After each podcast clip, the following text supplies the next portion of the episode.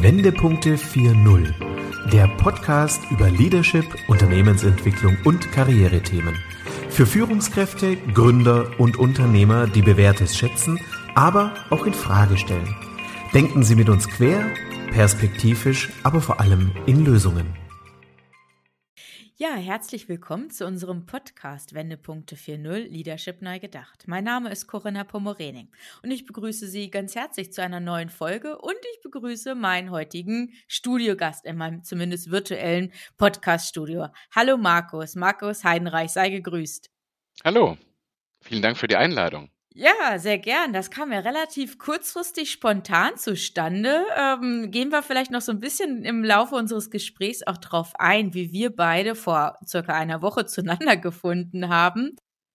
Aber ich möchte dich kurz unseren Zuhörenden auch vorstellen. Was machst du? Wer bist du? Ähm, was bewegt dich? Und was sind so einfach auch deine Themen, über die wir auch heute hier sprechen wollen? Du bist einmal People Lead Bereich Integration Test, äh, so eine interne Qualitätsstufe, hast du mir im Vorfeld gesagt. Du bist mit der Funktion People Lead disziplinarische Führungskraft in eurem Unternehmen. Richtig. Und die zweite Facette, Markus, das ist, glaube ich, auch ganz entscheidend für unser Gespräch heute. Da bist du Telekom-Botschafter.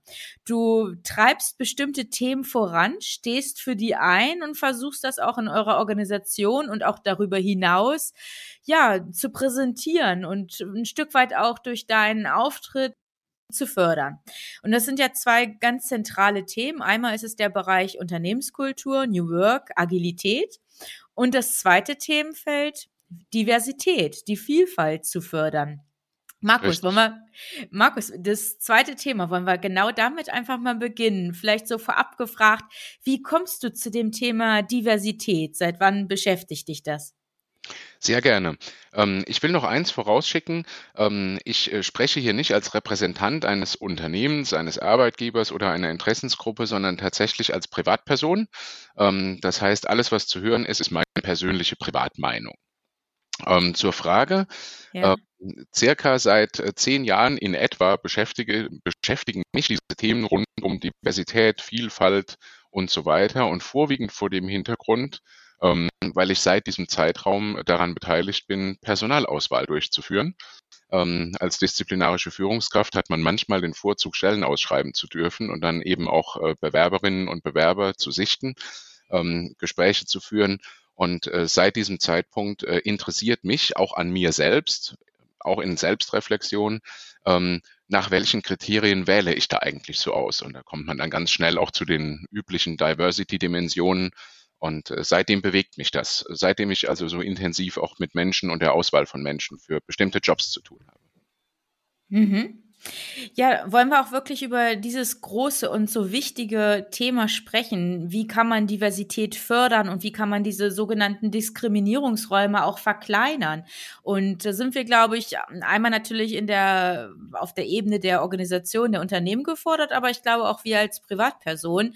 Ähm, aber gehen wir erstmal darauf ein. Also seit vielen Jahren nimmt man das ja wahr, dass es wirklich diese strukturelle Antidiskriminierungsarbeit gibt auf Initiative des Staates möglicherweise vor Ort in Kommunen nimmt man es wahr oder auch teilweise schon in Unternehmen, häufig in großen Konzernen wie bei euch in der Wahrnehmung. Ja, Markus, jetzt du, wo du dich auch mit diesem Themenfeld so intensiv beschäftigst, reicht das aus, wenn es von diesen Stellen entsprechend diese Initiativen, diese ja genannte Antidiskriminierungsarbeit gibt? Also reicht das aus, um diese Frage zu beantworten, müsste man ja eigentlich wiegen, zählen und messen. Ähm, wie viel ist es denn, das getan wird? Und man müsste einen Grenzwert definieren, ab dem man sagen könnte, wenn der erreicht ist, dann reicht es aus oder nicht. Ne? Jetzt habe ich darüber natürlich keine hinreichende Statistik gebildet, äh, wer tut wie viel und auch keinen Grenzwert festgelegt. Deswegen würde ich es ganz generisch beantworten. Eigentlich reicht es nie aus. Also es ist eigentlich nie ausreichend, was wir damit tun. Es geht immer noch mehr. Ähm, auch vor unserer Historie, äh, also unserer deutschen Historie, ähm, halte ich es für extrem wichtig, dass wir genau diese Themen wachhalten, in Erinnerung halten und auch im öffentlichen Diskurs halten. Und da ist für mich jede Stimme, die dieses Thema im öffentlichen Diskurs wachhält, wertvoll und nie zu viel. Mhm. Ja, Markus, wenn wir jetzt auch vielleicht an Unternehmen denken, die nicht auf Konzerngröße oder in Konzerngröße ja. agieren, wirklich auch kleinere Betriebe, die vielleicht einfach auch nicht die Kapazitäten, nicht die Ressourcen haben. Was kann man aber trotzdem konkret tun, um die Zugänge zu ermöglichen und zu erleichtern? Das ist ja auch so ein Kernpunkt von äh, Diversität, ne? Zugänge zu ermöglichen. Was kannst du vielleicht auch so aus deiner Perspektive und deiner Vergangenheit vielleicht mit auf den Weg geben? Also neben Regeln und Vorschriften, äh, die natürlich in großen Unternehmen, so auch in staatlichen Gebilden ähm, in großer Form dargestellt werden können, Gesetzmäßigkeiten, Gesetze, Compliance und so weiter, ähm, liegt es ja auch an uns, an uns Menschen, äh, die damit zu tun haben und somit an jeder einzelnen Person, die dort täglich handelt, zu sprechen, zu sprechen, zu sprechen. Also Vorschriften einhalten, Guidance geben, Compliance ist das eine. Ähm, aber das Thema immer wieder wach zu halten, liegt an jeder einzelnen Person, an jedem Einzelnen, an jeder Einzelnen. Und da ist es, glaube ich, für mich von der Unternehmensgröße oder von der Größenordnung, über die wir sprechen, gar nicht so entscheidend. Ähm, denn jede Person bewegt sich ja in einer Art persönlichen Netzwerk. Und dieses persönliche Netzwerk ist ja auch für Mitarbeiterinnen und Mitarbeiter jeglicher Firmengröße immer relativ vergleichbar ähnlich wie bei einem Staat, der zerfällt ja letztendlich auch in Bundesländer, Städte, Gemeinden, Straßenzüge, Häuser und so weiter. Man bewegt sich also immer in einer, in einem ähnlich großen Raum. Ähm, so bewegen wir uns zum Beispiel auch in einem Konzern jeweils für uns in einem bestimmten Raum, haben einen bestimmten Personenkreis, den wir adressieren. Ähm, und in diesem Personenkreis das Thema hoch und wach zu halten. Und ich sage das so gerne, ähm, wir können vielleicht als Einzelne nicht die ganze Welt verändern. Wir werden vielleicht auch als Einzelpersonen nicht unbedingt in die Geschichtsbücher eingehen und Weltgeschichte schreiben. Aber wenn jeder von uns, jede von uns zu dem Umfeld, äh, das, äh, das einem zuhört, also dass das eigene Publikum in Anführungszeichen ist, ein bisschen gut ist und ein bisschen besser ist und das alle tun, dann haben wir alle gemeinsam die Welt mhm. verbessert. Also im Kleinen starten, wirklich in kleinen Schritten und in dem Umfeld, in dem ich mich bewege, diejenigen Menschen, die ich beeinflussen kann, da ist schon ganz viel getan. Ich muss nicht das riesengroße Rad Europas drehen. Das kann ich alleine gar nicht. Das können nur ganz wenige. Ähm, deswegen auf das kleine Umfeld konzentrieren und sprechen, sprechen, sprechen. Ähm, it's all about communication, sagen wir mal. Ne? Und apropos Kommunikation, vorhin fiel das Wort Antidiskriminierungsarbeit. Ähm, das ist ja schon eine doppelt negative Formulierung. Also anti, gegen, diskriminieren, etwas ausgrenzen. Ne? Also ich bin gegen etwas, was gegen etwas ist. Ne? Ähm, ich bin ein großer Fan davon, dass wir die Macht der Sprache und unsere Sprache ist ja sehr differenziert. Also das ist gut und schlecht. Ne? Also, dass unsere Sprache so differenziert ist, kommen wir nachher auch nochmal drauf. Differenziert heißt auch differenzierend. Ne? Ähm, dass wir unsere differenzierte Sprache dafür auch nutzen können, die Begrifflichkeiten vielleicht positiv zu belegen, statt ne doppelt negativ. Mhm. Deswegen mag ich das Wort Antidiskriminierung nicht so gerne, weil es einfach doppelt negativ ist und würde es einfach positiv formulieren, Chancengleichheit, Teilhabe, Inklusion, Diversität. Also kein Anti des Antis, sondern einfach eine positive Klingt viel besser, gebe ich, gebe ich dir spontan recht. Hast. Ja, genau. absolut. Hm. Und egal wie viele offizielle Stellen ähm, etwas tun, wir sind ja eine pluralistische Gesellschaft, wir sind ja eine offene Gesellschaft, wir haben eine hohe Meinungsfreiheit, äh, wir haben auch eine hohe Pressefreiheit und es ist ein wahnsinnig hohes Gut, das wir haben, äh, grundgesetzlich verankert. Ähm, und wo wir so eine hohe Meinungsfreiheit haben, eigenverantwortlich vor die Tür in Anführungszeichen bildlich gesagt zu gehen und äh, die Sprache zu nutzen in Eigenverantwortung, andere nennen das dann Zivilcourage zu zeigen. Mhm. Wenn ich irgendwo diskriminierende ähm, ja, Faktoren wahrnehme, ähm, meine Stimme zu erheben und darauf hinzuweisen und zu sagen, hey, das gefällt mir hier nicht. Mhm. Also im eigenen Wirkungskreis, im eigenen Umfeld einfach zu schauen, genau. wo habe ich die Möglichkeit zu intervenieren oder wie du gerade gesagt hast, die Verantwortung dann auch auszuüben. Genau. Denn das hohe und große Recht, das uns damit gegeben wird, unsere Meinung frei äußern zu können, geht für mich auch mit einer kleinen Pflicht einher, es dann auch zu tun, wenn es drauf ankommt. Mhm. Markus, äh, was macht ihr denn als Telekom um Vielfalt, Chancengleichheit, will ich auch gleich dein positives Wording übernehmen. Ja. Ähm, was, was tut ihr dafür? Was können wir uns da konkret auch vorstellen? Habt ihr bestimmte Maßnahmen, wo man einfach sagen kann, da geht ihr auch wirklich vorne weg und das ist schon wirklich sehr, sehr positiv, sehr fördernd?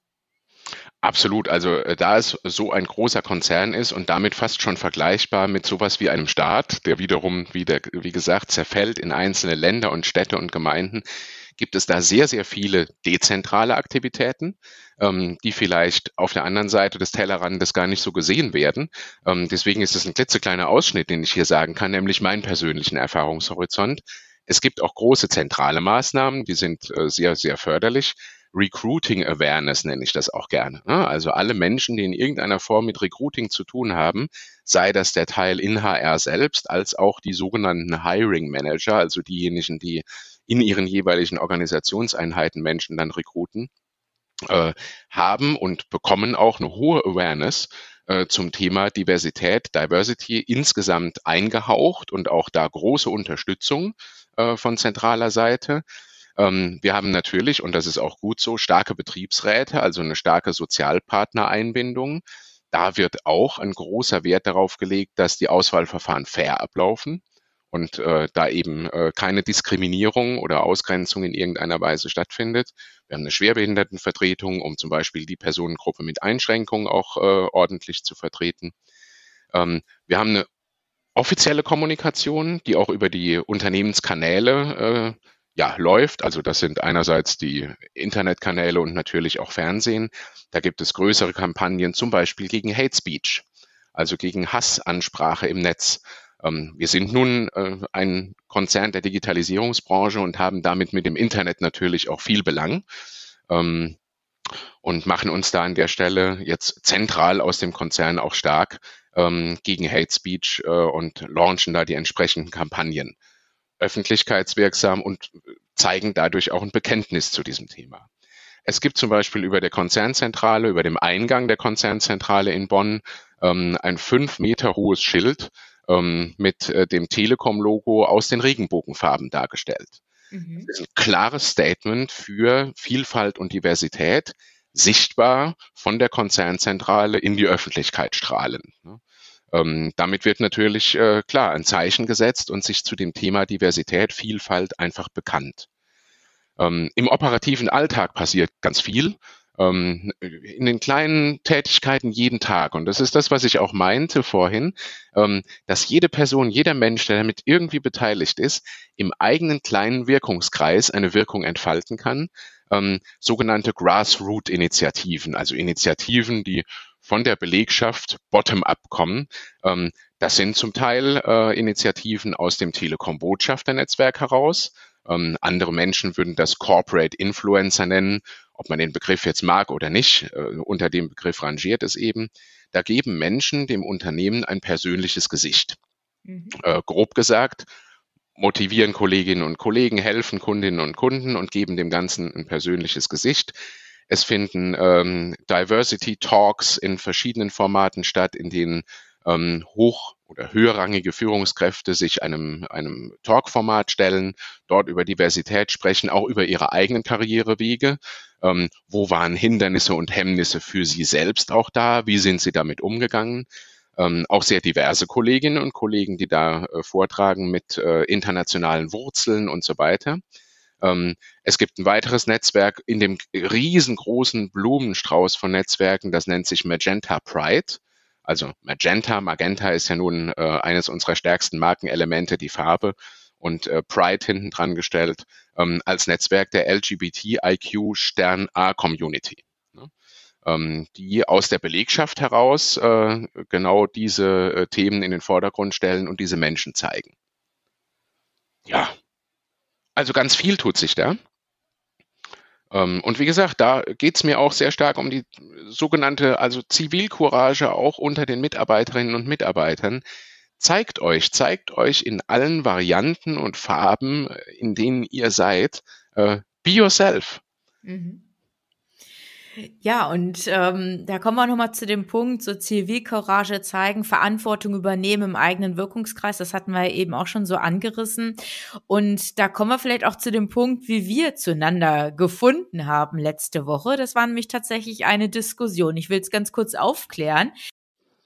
Christiane Stein und ich, wir hatten aufgerufen, Christiane Stein, Moderatorin, und ich, wir wollten eine Clubhouse-Diskussion durchführen zum Thema Du oder Sie welche Kommunikationsform, welche Anspracheform passt einfach in die heutige Zeit, was fördert vielleicht auch den Dialog auf Augenhöhe. Das war so ein bisschen der Hintergrund der geplanten Diskussionsrunde und du hast dich dafür positiv ausgesprochen und ich hatte dich ja ganz direkt gefragt, ob du Lust und Zeit hast, dort mitzuwirken. Ja, und da habe ich Nein kassiert. Da hast du mich voll abblitzen lassen, aber mit einer absolut äh, verständlichen Begründung, die mich auch wirklich zum Nachdenken gebracht hat und und ja, darüber wollen wir nämlich jetzt auch sprechen.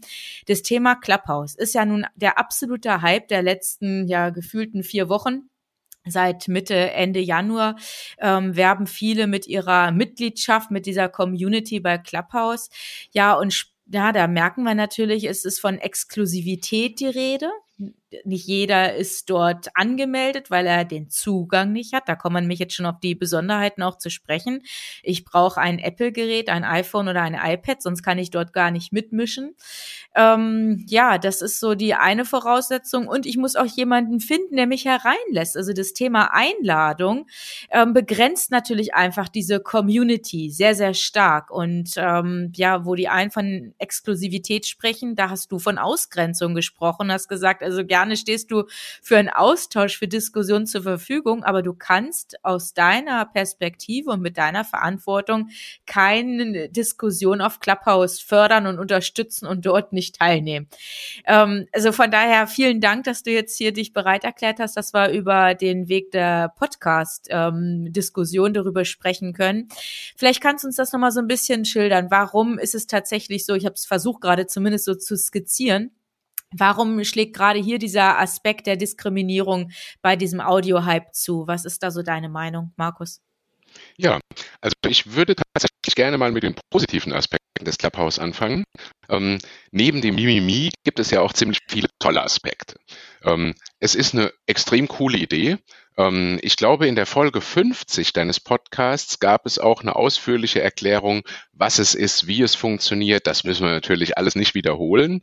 Ähm, also, nein, nein, genau. Ne, in der, wir in haben da ja auch, ich will zumindest ganz kurz sagen, Markus, wir haben zumindest auch das Negative, das Kritische, ja. haben wir auch kurz angerissen in Folge 50. Ja, aber ich gebe dir recht, es ist vielleicht ein bisschen zu kurz gekommen und hat einfach auch nicht den Fokus in der Folge erhalten, wie es eigentlich verdient ist. Und von daher möchte ich auch hier ein Stück weit ja. Verantwortung übernehmen. Und ja, lass uns darüber sprechen. Also genau. klar, viel Positives, aber Jetzt wollen wir mal über das Kritische sprechen. Genau, so wie das im echten Leben ist. Also es ist eine super coole Idee. Ähm, der Bedarf nach einer Live-Unterhaltung äh, ist offensichtlich ja da. Ne? Viele Menschen äh, sind jetzt, ich will nicht sagen einsam, aber zumindestens von vielen physischen und sozialen Kontakten ein Stück weit abgeknipst durch die Corona-Krise. Ähm, wir treffen uns nicht physisch, wir gehen auf keine Veranstaltungen. Das ist auch alles verantwortlich, dass wir das nicht machen. Es fehlt uns dadurch natürlich ein Stück weit der menschliche Austausch. Äh, wir ernähren uns als soziale Wesen ja auch vom Austausch ein Stück weit. Das fehlt uns. Das heißt, diese Marktlücke ist extrem schlau erkannt. Äh, da gibt es offensichtlichen Bedarf, da gibt es ein Bedürfnis der Menschen nach äh, direktem Live-Austausch ohne Bilder, ohne Videos, ohne Glam, ohne Likes, ohne Kommentare, ohne diese ganzen dopaminfördernden Dinge, ähm, sondern einfach Real Talk, Live Talk, sich unterhalten. Ähm, technisch ist es hochstabil umgesetzt. Also ich habe die Plattform kein einziges Mal bis jetzt abstürzen sehen oder hören. Äh, das äh, klappt technisch äh, wie geschnitten Brot. Ähm, es ist sehr intuitiv zu bedienen. Also ich, ich finde mich darin auch sofort zurecht. Ich brauche da äh, keine langen äh, Tutorials zu lesen zu. Soweit ist es eine klasse Sache. Ähm, und wie alles im Leben hat natürlich auch diese Medaille ihre zwei Seiten. Es gibt auch kritische Punkte. Und äh, ich bin so gepolt, äh, dass ich in dem Moment, wo so eine extreme Hypewelle da ist, wenn Dinge extrem gehypt werden, im Übrigen auch wenn Dinge extrem verteufelt werden, also in beiden Richtungen, wenn so extrem äh, die Menschen unterwegs sind, ähm, dann werde ich ein kleines bisschen misstrauisch, trete mal ein Stück zurück und sage, woran liegt das denn? Also was löst denn diesen Hype so aus?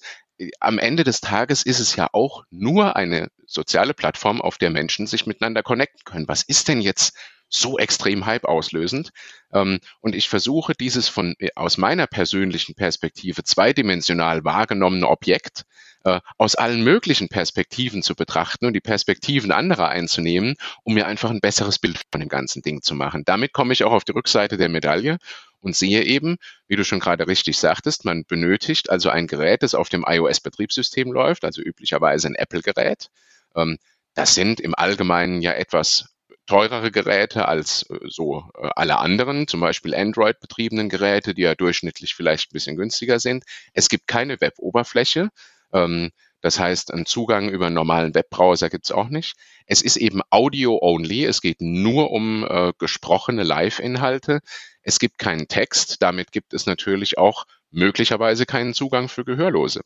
Also keine Nutzbarkeit zum Beispiel. Ähm, auf diesen Aspekt hat mich übrigens Raul Krauthausen bringen müssen, weil ich persönlich aus meiner eigenen Erfahrungswelt, ähm, ich bin nicht konfrontiert von Gehörlosigkeit. Äh, ich habe das erstmal auch nicht auf dem Schirm. Da müssen mich auch erstmal andere drauf schubsen und sagen, übrigens, da gibt's ja auch noch andere möglicherweise Zugangshemmnisse. Ähm, es ist nichts visuell. Das ist einerseits gut. Andererseits für eine eventuelle Untertitelung ist es natürlich schlecht, dass es keine visuellen Inhalte gibt. Wie du schon richtig sagtest, es ist Invite-Only. Es äh, basiert auf einer Einladung. Ähm, das heißt, das macht so ein bisschen die Exklusivität aus, die Privilegiertheit. Ich muss also erstens ein hochwertiges Gerät haben, relativ aktuell. Und zweitens muss ich Menschen kennen, die bereits Mitglied sind, die mir die Tür öffnen. Und äh, der Aspekt, der dazu kommt, ich muss mit diesem Menschen, der mich dann einlässt, sogar schon im Vorfeld die Handynummer getauscht haben. Also es geht nicht über E-Mail-Adresse oder über wir haben uns in irgendeinem sozialen Medium mal unterhalten und gekannt, sondern nein, wir müssen sogar die Handynummer getauscht haben. Und das ist in meiner Wahrnehmung ehrlicherweise in unserem Kulturkreis, warum auch immer, auch eine große Hürde, Handynummern zu tauschen. Also das macht man ja fast nur mit engen Freunden, ne? also fast nur. Ne? Also Menschen, denen man wirklich auch vertraut. Also ich habe deine letzte Woche bekommen. Ja, ja, sieht man mal, wie schnell man in den exklusiven Kreis reinkommen kann. Ne? Nein, viel Spaß ja, beiseite. Wir wollen natürlich. die notwendige Ernsthaftigkeit genau. hier anbringen. Ja, absolut. Aber Spaß darf sein. Ne? Und Spaß muss auch sein. Wie gesagt, die Plattform macht ja auch Spaß. So ist es nicht. Sie macht auch Spaß und fördert ein bisschen den FOMO-Effekt, also diesen Fear of Missing Out-Effekt, weil es eben nur live ist. Es gibt keine Aufzeichnungen. Das heißt, wenn ich genau zu dem Zeitpunkt, wo etwas läuft, nicht on sein kann oder will, dann habe ich es verpasst. Ähm, das äh, ist natürlich auch so ein kleines Lockmittel. Dann kommen die äh, Themen dazu, Datensicherheit, Datenschutz. Ne? Es geht äh, letztendlich um die Übertragung der Adressbücher. Ähm, und zwar jeder überträgt da sein Adressbuch. Es wird im Prinzip auch noch ein Stammbaum zusätzlich aufgebaut. Wer hat wen invited? Ne? Also den Invite-Stammbaum gibt's ja auch noch. Ähm, da entsteht ein großes Telefonbuch. Wer kennt wen aus der deutschen Society äh, per Adressbuch und wer hat wen invited. Ähm, was man mit den Daten nachher anstellt, also hoffentlich nichts Schlimmes. Ne? Mhm, aber, ähm, wir, aber die, mhm. wir wissen es nicht und die Daten sind zumindest erhoben, ne? also sie sind vorhanden. Ähm, es gibt noch eine kleine Fame-Förderung, äh, dadurch, dass es ein Follow-Konzept ist und kein bilaterales Kontaktherstellungskonzept, wie zum Beispiel also eine Plattform LinkedIn, Xing und so weiter. Da kann man zwar auch äh, Influencern followen, ähm, aber üblicherweise stellt man einen bilateralen Kontakt her. Das ist eigentlich so die Grundbasis.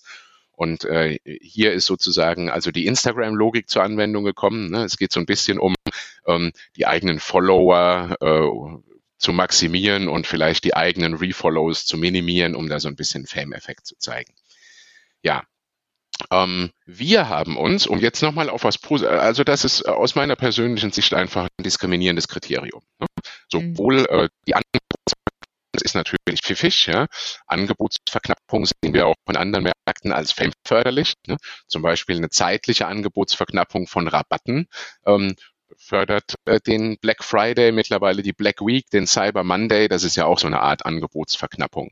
Ähm, Angebotsverknappung allerdings zum Beispiel eben hier in dem Fall durch eine Ausgrenzung äh, von Non-iOS-Usern und durch das Thema Exklusivität, Einladung auf Handynummerntauschbasis ähm, ich stelle mir in meinem Perspektivwechsel diejenige Person vor, die mit einem Android-Gerät ähm, äh, möglicherweise durch Corona finanziell extrem eingeschränkt und auch in den sozialen Kontakten extrem eingeschränkt äh, da sitzt und sich jetzt zum Beispiel in Instagram Stories und in LinkedIn, im LinkedIn-Feed anschauen darf, ähm, wie andere äh, jetzt ihre Screenshots aus dem Clubhouse dort verbreiten ähm, und auf ihrem Android-Gerät äh, jetzt das anschauen und sagen, äh, schau, und da bin ich nicht willkommen. Und das finde ich einfach schade. Ähm, deswegen, und weil ich diese Plattform ja eigentlich für eine super Idee halte, will ich gar nicht gegen diese Plattform sein. Bin ich auch nicht. Ich bin weder dafür extrem noch dagegen extrem, äh, sondern ich möchte einfach meine Stimme in die Waagschale dieser gesamten Gesellschaft werfen und sagen, hey, öffnet das Ding doch für alle. Ähm, ich verstehe, dass möglicherweise aus technischen Gründen man eine Zustrom ähm, Verknappung deswegen vornehmen will, um nicht sofort 80 Millionen Menschen auf die Server einbrechen zu lassen, dass man da so technische Restriktionen, Skalierbarkeit, das kann ja alles nachvollziehen. Aber die Kriterien, nach denen ausgewählt wird, finde ich einfach bedauerlich. Und äh, da möchte ich einfach gegenwirken und sagen, ähm, lasst bitte möglichst schnell auch die Android-Menschen drauf, lasst möglichst schnell vielleicht auch eine Zugangsmöglichkeit übers Web schaffen um eben zu fördern, dass auch in einer solchen Plattform eine Chancengleichheit da ist, dass wir eine Teilhabe fördern. Alle Menschen sollen doch bitte daran teilhaben dürfen, weil es coole Inhalte sind und inspirierende Inhalte, über die da drin auch gesprochen wird. Und lasst uns auch für eine Inklusivität und damit auch für eine Diversität auch innerhalb dieser Plattform sorgen.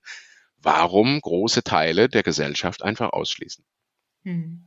Das, das soll ja jetzt tatsächlich im März dann auch ergänzt werden. So ist ja gerade zumindest die Kommunikation seitens der Gründer der App, dass es jetzt entwickelt wird, die Android-Version und hoffentlich ist dann einfach auch eine breitere Zugangsmöglichkeit gegeben. Also da gehen wir jetzt mal ganz stark davon aus, dass das schnellstmöglich nachjustiert wird und auch seitens des Datenschutzes sind sie ja da auch eindeutig aufgefordert worden, entsprechend Nachbesserungen vorzunehmen. Also muss ja. man vielleicht abwarten.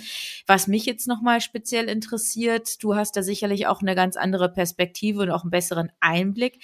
Gab es denn in den letzten Wochen einen Aufschrei oder Initiativen auch von anderen, die das Thema Diversität auch für sich auf die Fahne geschrieben haben, ähm, um einfach da auch einen Gegenwind zu erzeugen oder auch andere hm, zu sensibilisieren, andere Nutzer. Gab es da Diskussionen? Also mir war immer sehr präsent dieses Thema Datenschutz, also diese rechtlichen Aspekte, die aber wirklich eher um die technische Umsetzung ging, aber nicht dieses Diskriminierungsthema oder wie wir es jetzt eben gerade ähm, dargestellt haben.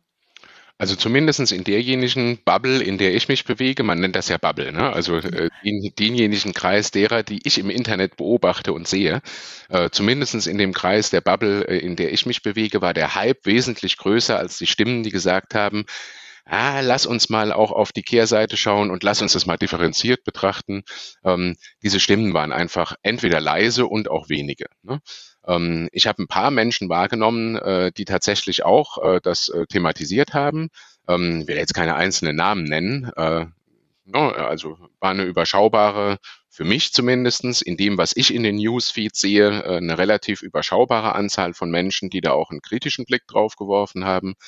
Ähm, meine Wahrnehmung war tatsächlich, dass sehr viele und für mich überraschend viele, also vom Anteil überraschend viele, äh, im Prinzip auf der Hypewelle ähm, äh, geritten sind und äh, so eingenommen waren äh, von den inspirierenden Inhalten, die man da so hört, ähm, dass vielleicht vieles ausgeblendet wurde und gar nicht gesehen wurde. Also ich will ja niemandem den Vorwurf machen, es gesehen zu haben und verschwiegen zu haben, äh, sondern das wurde vielleicht einfach gar nicht wahrgenommen und gesehen. Gar nicht wahrgenommen, ja? durch die eine, eigene Perspektive. Genau, durch die eigene Perspektive und auch die eigene Begeisterung äh, über die Inhalte auf der Plattform. Das ist ja auch äh, völlig valide. Man ist begeistert, äh, man, man sieht da tolle Dinge ähm, und äh, also hört tolle Dinge. Man sieht ja kaum was, man hört tolle Dinge ähm, und ist davon so begeistert, dass man sich von dieser Sogwirkung so einnehmen lässt, ähm, sich gar nicht diese Minute oder halbe Stunde äh, am Abend mal zurückgelehnt auf der Couch zu nehmen und nachzudenken,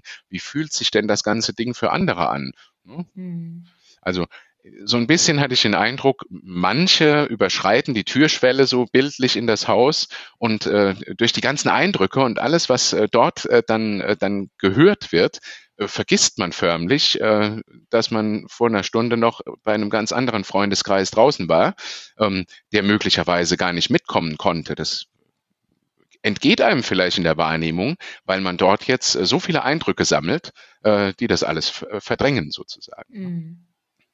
Also ich glaube, wir können jetzt als Einzelne in dem Umfeld ja nichts verändern. Wir haben jetzt keine Einflussmöglichkeit, jetzt bei Clubhouse äh, zu intervenieren. Ähm, ich glaube, das ist einfach total beschränkt. Aber was wir natürlich machen können, dass wir versuchen, wenn wir Diskussionen initiieren, wie jetzt zum Beispiel in meinem Fall, wo wir sagen, wir nutzen das Medium, die Plattform Clubhouse, um über du oder sie zu sprechen, dass man dann alternative Plattformen auch mit äh, anbietet. Und ähm, ich denke, ja, da muss jeder für sich dann einfach entscheiden, wo sind so die Netzwerke, wo sind tatsächlich äh, Bekannte aus den Bubbles, so hast du ja gerade gesagt, ne? Und wo muss ich da einfach Alternativen schaffen? Und ja, liegt's ja wieder in der eigenen Verantwortung. Wie nimmt man das dann auch wahr und wie präsent ist das auch für einen? Kann ja auch sein, dass jemand da bewusst drüber nachdenkt, aber dann sagt, ja, ist für mich nicht relevant. Ähm, mag ja auch vielleicht vorkommen. Ich würde das jetzt auch gerne nutzen, dass wir nochmal über etwas Positives aus der App äh, nochmal aufgreifen, nämlich dieses Thema der, der Diskussion so auf Augenhöhe zu führen. Das ist ja auch eine Besonderheit in der App, dass man wirklich losgelöst von, von Status, von, von Historie, von, von externen Rahmenbedingungen wirklich über Inhalte diskutieren kann. Und ähm, das ist ja so eine Besonderheit. Auch dieses Du-Thema, das würde ich gerne auch nochmal mit dir aufgreifen. Wir waren ja auch letzte Woche dann direkt per Du, weil du sagst, es steht für dich auch für das Thema Chancengleichheit und auch Zugänge in der Kommunikation auch zu erleichtern und zu verbessern. Und vielleicht nehmen wir das jetzt so als Überleitung zu unserem letzten Blog, dass wir nochmal darüber sprechen, was ist denn auch Voraussetzung, um diese neue Arbeitswelt, also Stichwort New Work zu gestalten? Und nehmen wir mal dieses Du. Vielleicht kannst du auch noch mal aus deiner ja, Historie, aus deiner Erfahrung auch noch mal sagen, wie wichtig dir dieses Du in der Kommunikation auch ist.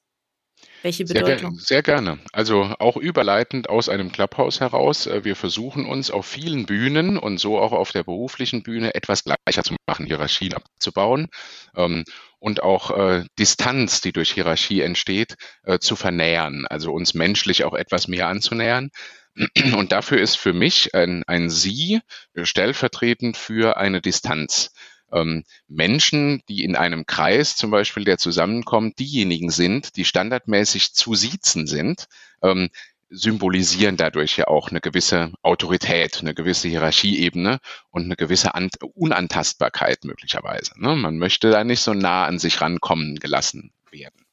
Ähm, ein Du im Gegensatz dazu schafft für mich sprachlich eine menschliche Nähe. Ähm, es entsteht aus meiner persönlichen Wahrnehmung auch äh, direkt eine andere persönliche Ebene, ähm, wenn man sich duzt statt sieht. Ähm, ich glaube auch nicht, dass es respektloser im Umgang macht. Also das wird ja ganz oft als Argument dagegen benutzt. Ja. Wir brauchen Respekt voreinander und ja. das Du reduziert Respekt. Und ich finde, das passt überhaupt gar nicht mehr in die Zeit. Also ja. es hat doch nichts, der Umgang miteinander ist doch nicht abhängig, ob ich jetzt duze oder sieze und habe ich doch nicht weniger Respekt. Genau respekttechnisch keinen Unterschied, ob ich jemanden sieze oder duze. Ich respektiere entweder die Person als Mensch, so wie sie ist. Ähm, das mache ich aber nicht vom Titel in Anführungszeichen abhängig, wenn ich sie und du als eine Art Titel bezeichnen möchte. Ne? Ähm, auch sie, die Direktorin, verdient äh, genau den gleichen Respekt wie du, derjenige, der hier gerade irgendwie im Büro putzt. Mhm. Also das, äh, das macht für mich, also ich habe keine Unterschiede im Respekt vor Personen aufgrund Titel, Hierarchiestufe, Tätigkeit und so weiter. Ne? Darf ich ähm, ganz kurz was ergänzen, Markus? Ja. Ähm, ich finde das ja ganz spannend. In Skandinavien ist ja das Du eigentlich weit verbreitet. Ja. In Dänemark, Schweden, da gibt's ja auch dieses Jante-Gesetz, was dafür steht, dass die Menschen gleich sind. Losgelöst, genau von diesen Aspekten, die du gerade erwähnt hast. Ne? Es spielte einfach keine Rolle. Und einen ganz äh, interessanten Hintergrund will ich hier noch schildern für oder zu Schweden. Die haben ja Ende der 60er Jahre das Du eingeführt. Das Du grundsätzlich im Rahmen der Ämter, im privaten Kontext, im beruflichen, also wirklich losgelöst. Der Student sagt zum Professor, du, das ist total normal. Es gibt nur eine Ausnahme, das ist die Königin. Die wird tatsächlich noch gesiezt, aber ansonsten wirklich losgelöst von diesem Sie.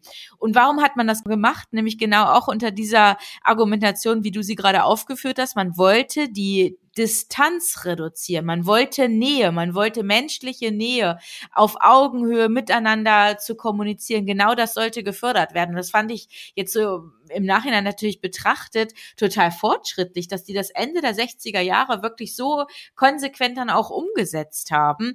Und von daher, wer das selber mal erlebt hat, was das mit Organisation, was es mit Menschen auch macht, wenn sie merken, das äh, tangiert uns nicht mehr in dieser Form, dieses Sie und wir sind wirklich in der, im Dialog, im Austausch sind wir gleich viel wert. Wir haben einfach alle dieses Du.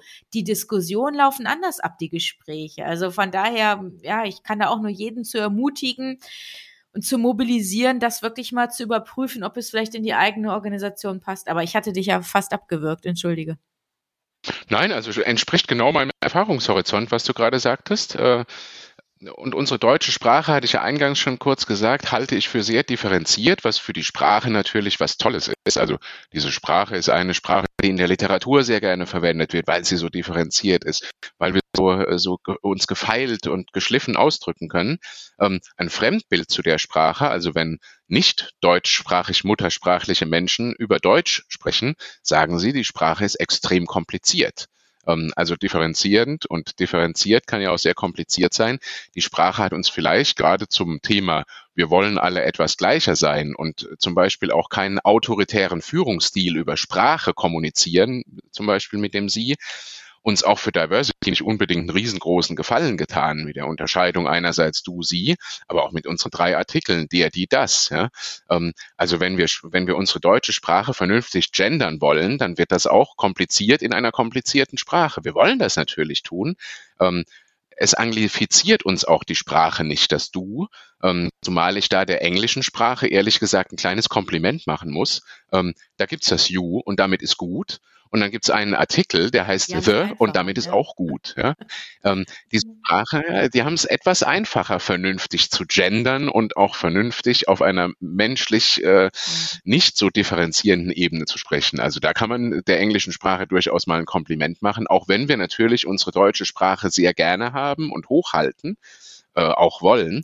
Ähm, wenn man zum Beispiel in einen Meetingraum kommt, was du gerade angesprochen hast auch, ne, und in einem Meetingraum, also wir setzen jetzt mal voraus, diese Meetingräume können ja auch virtuell stattfinden, das geht ja auch alles, und man nimmt wahr, wer in diesem Meetingraum untereinander per Du ist, wer die Sie-Autoritäten in diesem Kreis sind und welche anderen Kreise sich möglicherweise überlappend untereinander duzen, genau, sind ja sofort Fraktionen erkennbar es, es, es, ist ja sofort eine Fraktionsbildung da. Das ist diese eine Dutztruppe 1, das ist die Dutztruppe 2, die überschneiden sich vielleicht mit Dutztruppe 3 und dann gibt es irgendwie so drei Autoritäten, die sitzen da, die müssen von allen gesiezt werden, manche werden nur von manchen gesiezt. Ja? Ähm, drückt für mich schon äh, direkt eine, eine Ansprachhierarchie im Raum aus. Und äh, genau dieses Autoritäre und Hierarchische ähm, wollen wir ja in der, ja. jetzt kommen wir zu New, New Work, ne? also in der New Work-Umgebung wollen wir das ja eigentlich nicht mehr.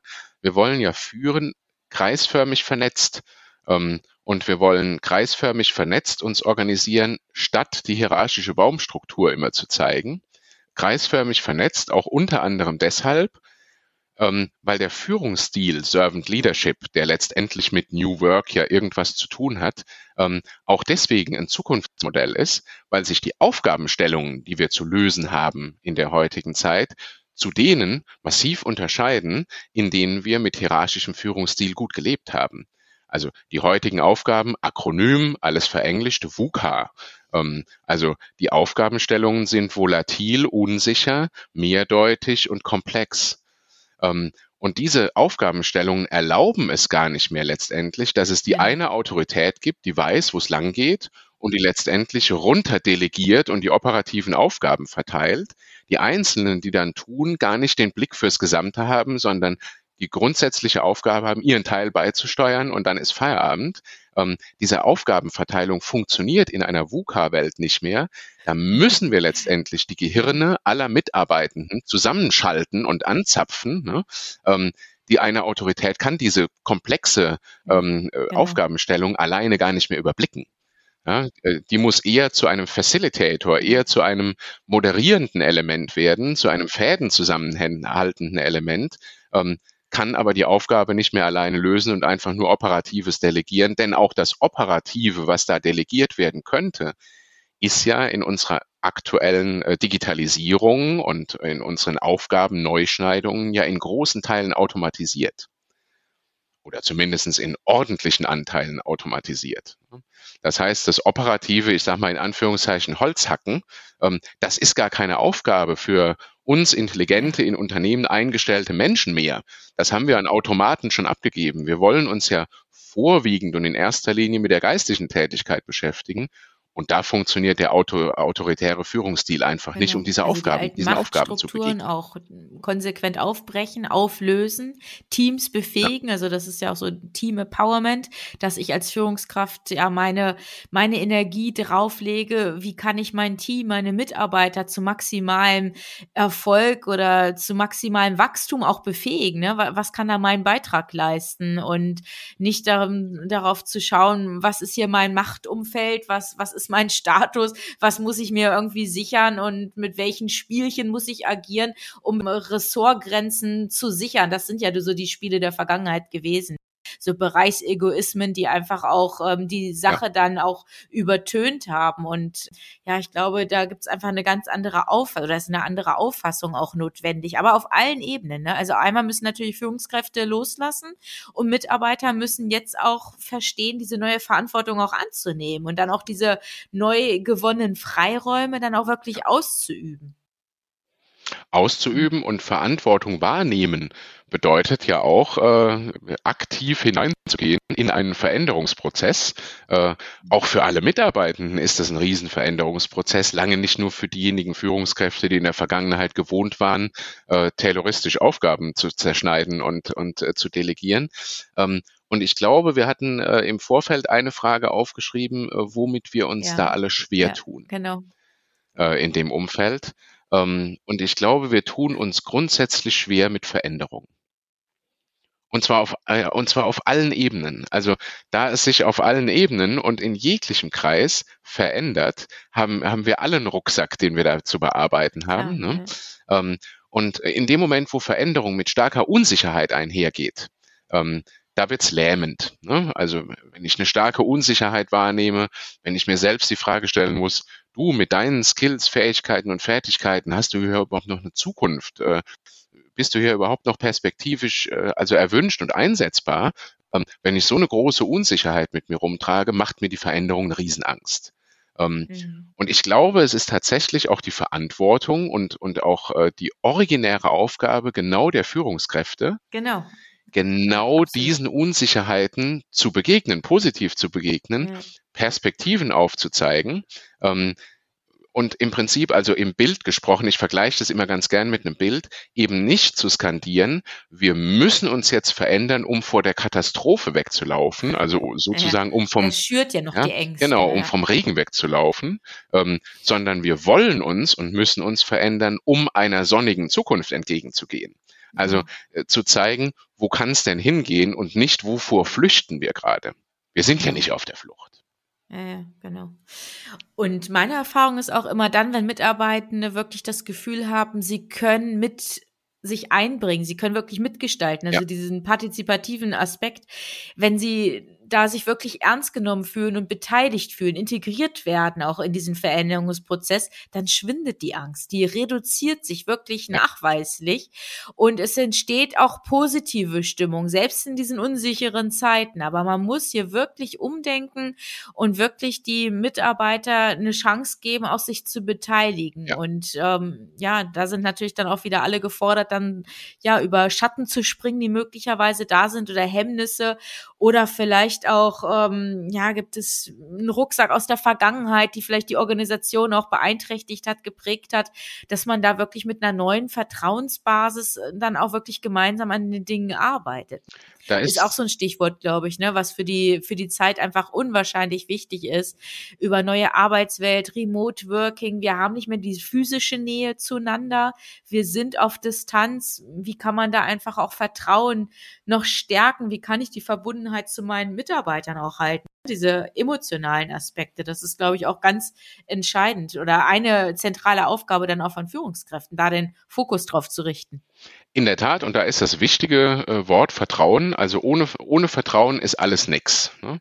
Ähm, Vertrauen äh, zeigt sich äh, nach meiner Meinung äh, gerade dann, wenn es eng wird, wenn es schwierig wird. Ähm, dann merke ich, äh, auf wen kann ich bauen. Ähm, wenn ich stolpere und falle, äh, wer sieht es einerseits und äh, wer versucht mich aufzufangen? Wer reicht ne? mir also, die Hand, genau. Wer ist für mhm. mich da? Ne? Mhm. Ähm, und äh, man kann eine Vertrauensbasis äh, in sonnigen Zeiten relativ easy aufbauen. Ne? Also wenn, wenn alle hier in der Sonne sitzen, dann funktioniert das alles relativ einfach. Ähm, in dem Moment, wenn es anfängt zu regnen, ähm, da ist der entscheidende Moment, äh, da muss sich dann der Charakter beweisen. Äh, da zeigt sich dann, kann ich wirklich vertrauen, wenn es eng wird? Hält mir jemand äh, seinen Schirm mit über den Kopf oder werde ich da allein gelassen, werde ich im Regen stehen gelassen? Ähm, mhm. Der Helmut Schmidt war das, glaube ich, äh, der äh, dieses Zitat auch mal äh, rausgelassen hat, das ich auch sehr, sehr gerne zitiere. In der Krise beweist sich der Charakter. Genau. Ja. So war halt, glaube ich, jeder von uns schon mal erlebt. Hat jeder schon mal erlebt und niemand von uns ist krisenfrei. Niemand von uns ist noch nie gestolpert. Ähm, das ist völlig normal und das äh, geht vielleicht auch zum nächsten kleinen Punkt zum Thema äh, eben New Work, agiles Mindset, ähm, Fehlerkultur. Ähm, früh zu scheitern ist kein Scheitern. Ähm, das ist nichts Schlimmes, das ist kein Versagen. Ähm, ich mache die ersten paar kleinen Schritte in meinem Universum und probiere etwas aus. Innovation entsteht nie dadurch, dass ich bekannte Wege austrample. Also, dass ich immer wieder den gleichen betonierten Prozessweg entlang laufe, dadurch wird niemals Innovation entstehen. Ich muss vom Wegesrand abweichen. Ich muss im Zweifel vielleicht sogar Prozess gegen Prozesse verstoßen. Ich muss mir vielleicht, ich muss vor einen Poller laufen, ich muss mir irgendwo mal eine blutige Nase holen, um zu lernen. Und mhm. ähm, das ist natürlich auch ein ganz, ganz hoher Anspruch an die Führungskräfte, die sich ja auch aus der Belegschaft heraus entwickeln. Ähm, wir reden ja lange nicht nur über disziplinarische Führung, wir reden ja auch über Meinungsführerschaft, über das in Führung gehen bei einem bestimmten Thema. Das sind dann Rollen, die jetzt in den Scrum-Konstrukten oder Kanban-Konstrukten schöne englische Namen haben. Letztendlich subsumieren die sich alle unter, ähm, da geht jemand in Führung, nimmt das Thema, ähm, moderiert das an, versucht Verbündete zu finden. Ganz wichtig, Verbündete finden. Ähm, und also Leader definieren sich dadurch, dass sie Follower haben. Mhm. Und nicht, dass sie einen Stern auf der Schulter haben, weil es im Arbeitsvertrag steht. Ja, genau. Das könnte schon ein gutes Schlusswort um sein. Um Gottes Willen. Sind wir schon soweit? Also am oh, Schluss Markus, angekommen. Wir haben, wir haben, schon, wir haben schon ziemlich lange gesprochen, aber es war so kurzweilig mit dir. Ähm, also ich sag einfach mal ganz herzlich Danke. Wir haben ja nun wirklich verschiedene Themenfelder hier gestriffen, aber wirklich hochspannend, einfach da mal andere Meinungen, andere Perspektiven auf bestimmte Themen zu haben. Von daher, ich freue mich sehr, dass wir letzte Woche da über LinkedIn zueinander gefunden haben und einfach mal gesagt haben, wir sprechen darüber, aber nicht bei Clubhouse, sondern ganz bewusst in diesem Podcast. Markus, ganz vielen Dank für deine Zeit und vor allem für deine wertvollen Gedanken. Vielen Dank für die Einladung, dass ich hier sein durfte, nach so kurzer Zeit, dass wir uns begegnet sind. Das ist übrigens auch ein positiver Aspekt von Clubhaus. Ohne Clubhaus wären wir uns gar nicht begegnet. Und so, ja. sobald dieses Haus für alle offen ist, sprechen wir natürlich auch dort. Keine Frage. Das werde ich mir merken und komme dann darauf zurück. Markus, ganz herzlich danke und alles Gute für dich, ja privat, aber auch beruflich als Telekom-Botschafter und deiner, in deiner Verantwortung als People Lead. Herzlichen Dank. Ja, und an Sie, liebe Zuhörerinnen, machen Sie es gut, bleiben Sie gesund und bleiben Sie zuversichtlich. Hören Sie gerne wieder rein, wenn eine neue Folge von Wendepunkte 4.0 Leadership neu gedacht auf Sie wartet. Abonnieren Sie unseren Podcast und besuchen Sie auch unsere Facebook-Gruppe.